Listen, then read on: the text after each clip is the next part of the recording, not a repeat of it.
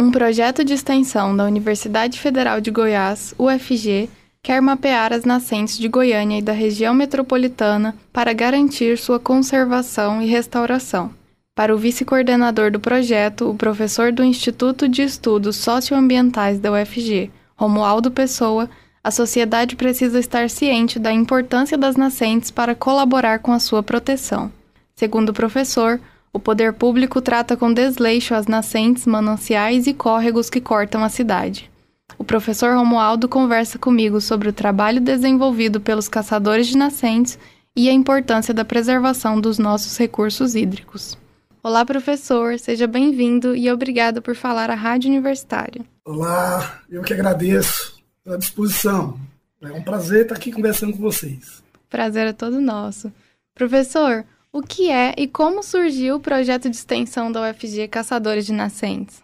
Bom, ele surgiu a partir de uma disciplina que eu criei lá no Instituto de Estudos Socioambientais, é, chamado Geopolítica das Águas, né? E eu fui me aprofundando né, nessa, nessa intenção de identificar a questão hídrica né, e a questão da água, não somente como um bem comum, mas também como algo estratégico né, para a sociedade, em todos os sentidos. Né? Então, do ponto de vista de nossa vida, quanto a água se torna um elemento crucial né, no processo produtivo, né, tanto na cidade, nas indústrias, é, no campo, de uma maneira geral. Foi a partir daí, então, que eu resolvi criar esse, esse projeto, né, um projeto de, de extensão, para que a gente pudesse identificar na região metropolitana de Goiânia as nascentes que estão situadas aqui, as visíveis e as invisíveis, e a partir também dessas nascentes, como é que são cuidados né, pelo poder público e pelas pessoas, tanto as próprias nascentes quanto os córregos que são originados a partir delas. Então, esse foi o objetivo da criação desse, desse projeto. E, logo em seguida, também, nós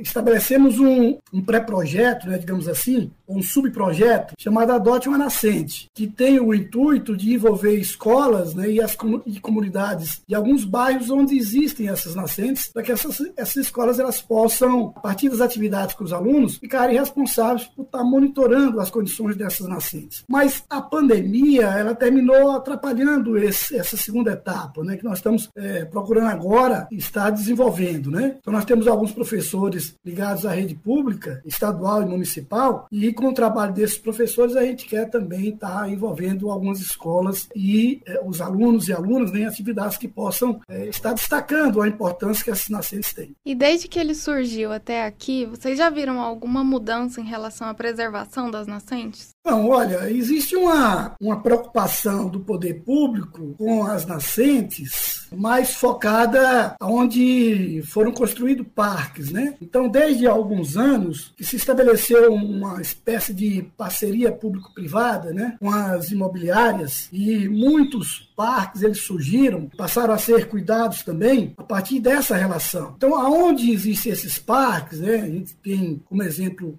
é, o Vaca Brava, Lago das, das Ali onde tem o zoológico, Parque Flamboyant, Parque Sabiá, diversos outros desses parques, né, onde existem nascentes. É, mas é minoria quando a gente compara com a quantidade de, de nascentes possíveis de existir em Goiânia. E uma outra questão é que existe o cuidado com a nascente por conta da manutenção daquele parque, né? Mas logo adiante, quando a nascente se transforma né, num, num manancial, né, num córrego, o cuidado já não é o mesmo. Então a tendência é que esse córrego ele termine se transformando em um esgoto a céu aberto. Então que a gente, a projeto precisa precisa, né, e tem focado nisso, é de observar as condições das da nascentes, como estão as condições dos mananciais transformados a partir delas. Então nós temos diversos exemplos. A prefeitura tem apresentado um projeto de criar, de criar uma, uma outra avenida, né, paralela a um desses córregos, né, que é o Capimpuba. Ou seja, não há preocupação em recuperar as condições desses mananciais nas áreas urbanas. Muito pelo contrário, o que a gente vê é uma, um certo certo desleixo né, do poder público em evitar que esses córregos continuem a ser transformados em esgotos a céu aberto.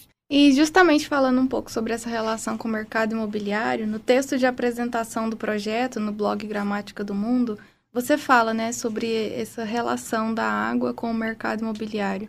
Explica para a gente um pouco mais sobre isso e como pode estar conectado com essa mercantilização da água numa perspectiva mais ampla. Uma da, saída encontrada né, pelo poder público para atrair investimento né, e dessa maneira poder cuidar dessa, dessa área de recurso hídrico foi essa parceria. Né? Mas não me parece que ela seja algo de positivo né, do ponto de vista da maneira como nós pensamos né, que deva ser os cuidados com a questão hídrica. Só para citar um exemplo, exemplo aqui do Parque Flamboyant, boa parte daqueles prédios ali construídos, né, eles têm um problema né, com, as, os estacionamentos é, subterrâneos, né, que ficam, claro, abaixo ali daqueles prédios, e que eles terminaram ao ser construídos criando problemas, né, o, o lençol freático. Então, é, é comum ver as águas jorrando ali para fora desses prédios, Houve até uma iniciativa do Ministério Público para tentar conter isso, porque essa água ela é bombeada para evitar que tenha problema é, nessas garagens. Ou seja, não há uma, uma preocupação efetiva, né? apenas uma, uma visão de você construir um ambiente que seja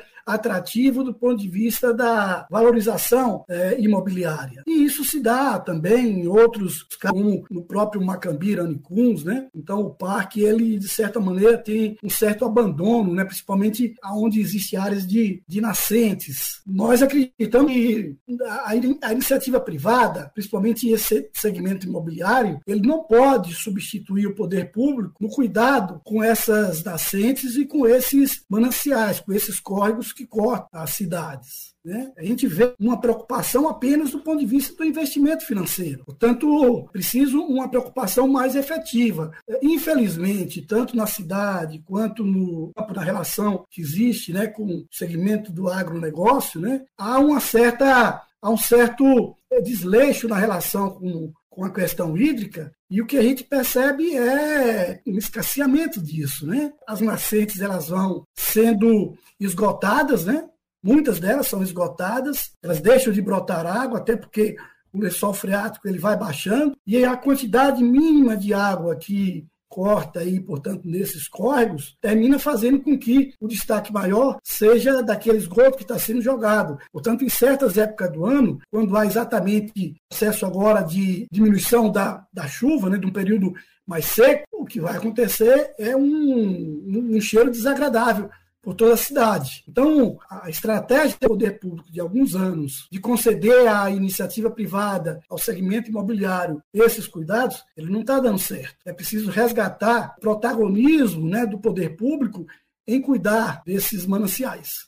Agora, nós entendemos que é preciso que as comunidades, a população, né, de uma maneira geral, ela saiba a importância que a água tem, que ela saiba a importância que essas nascentes têm aqui na região metropolitana para poder cuidar, inclusive, da bacia do Rio Meia Ponte, que é o, que é o grande problema, é o grande gargalo que existe. Né? Nós estamos vendo aí uma preocupação com desvio de água da bacia do, do João Leite, para garantir o abastecimento de Goiânia, porque o Meia Ponte ele já não consegue suprir essa demanda. E nós temos uma perspectiva muito ruim. Em breve, é, talvez em menos de duas décadas, nós vamos ter problemas de abastecimento de água aqui na cidade. E esses, esses mananciais, esses córregos que eu estou listando aqui, o, o, o o Botafogo, todos eles vão desembocar exatamente no Meia Ponte.